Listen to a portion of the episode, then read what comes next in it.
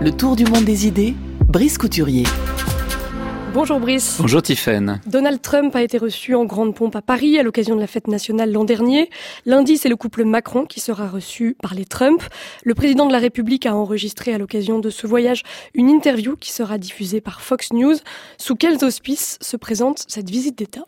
Eh ben, La France pourrait-elle devenir le meilleur interprète des intérêts européens à Washington? C'est la question que pose Celia Bellin cette semaine dans la revue Foreign Affairs.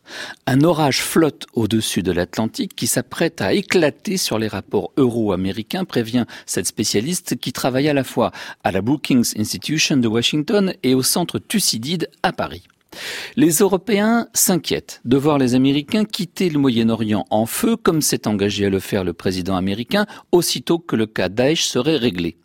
Les États-Unis sont prêts, eux, à remettre en cause le deal passé avec l'Iran sur le renoncement à l'arme nucléaire.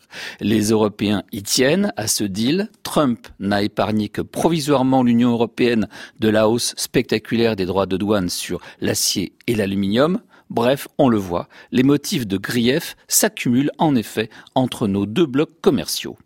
Par ailleurs, les relations spéciales avec les États-Unis dont se targuaient les Britanniques ont cessé d'être. L'opinion publique britannique déteste trop Trump. Et celui-ci est remonté aussi contre les Allemands, qu'il accuse à la fois d'inonder le marché américain de leurs voitures et de ne pas consacrer suffisamment de moyens à la défense commune dans le cadre de l'OTAN. Eh ben voilà, c'est dans ce contexte qu'intervient le week-end washingtonien du président français Emmanuel Macron. Peut-il, peut-il y représenter les intérêts européens comme l'interroge Célia Bellin? Pourquoi pas, dit-elle. Les deux hommes semblent s'apprécier. Ils sont parvenus à nouer une relation personnelle par-delà leurs divergences. Ce sont de fortes personnalités qui peuvent se vanter d'avoir remisé les partis politiques traditionnels dans leurs pays respectifs. Mais poursuit-elle, le rapprochement diplomatique entre les deux pays préexistait en réalité à l'élection de Macron, sinon à celle de Trump. Certaines constantes dans les traditions françaises en matière de relations internationales, comme notre souci de l'indépendance nationale et notre tropisme européen passant par une fixation sur le bon état du couple franco-germanique, tout cela agaçait les Américains. On se souvient du discours de Villepin au Conseil de sécurité en février 2003 contre la guerre d'Irak. La France semblait alors vouloir réunir tous les opposants à cette guerre contre les États-Unis. Mais bizarrement, cette aspiration française à désoccidentaliser le monde, qui exaspérait le département d'État, est plus ou moins partagée aujourd'hui par le nouveau président américain lui-même. Le réalisme des Français fait écho à celui de Trump peu désireux de jouer au shérif de la planète, mais bien plutôt de défendre les intérêts des États-Unis. Cette administration, écrit-elle, place les intérêts au-dessus des valeurs. Eh bien, sous la présidence de Macron, on le sait, la diplomatie française est également appelée à rejeter tout néoconservatisme et à parler le langage des intérêts. Parce que sur les intérêts, on peut discuter, négocier. Avec les valeurs, c'est beaucoup plus difficile. L'opinion en France nourrit de fortes réticences envers le TTIP. Euh, euh, Brice, ils estiment que l'Europe et l'Amérique du Nord ne jouent pas à égalité sur le plan de la concurrence commerciale.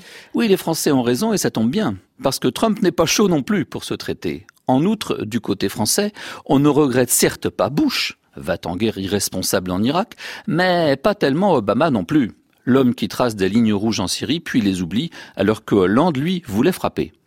On n'oublie pas non plus ce que signifiait le pivot d'Obama vers l'Asie à savoir un certain retrait des théâtres du Moyen-Orient, les Américains n'ont pratiquement plus besoin de pétrole arabe, et d'Europe, que le vieux continent se débrouille.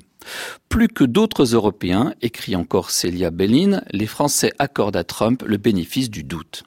Du côté américain, nos interventions en Libye sous Sarkozy et au Mali sous Hollande ont renforcé au Pentagone l'idée que la France demeure l'une des rares puissances militaires européennes à prendre au sérieux.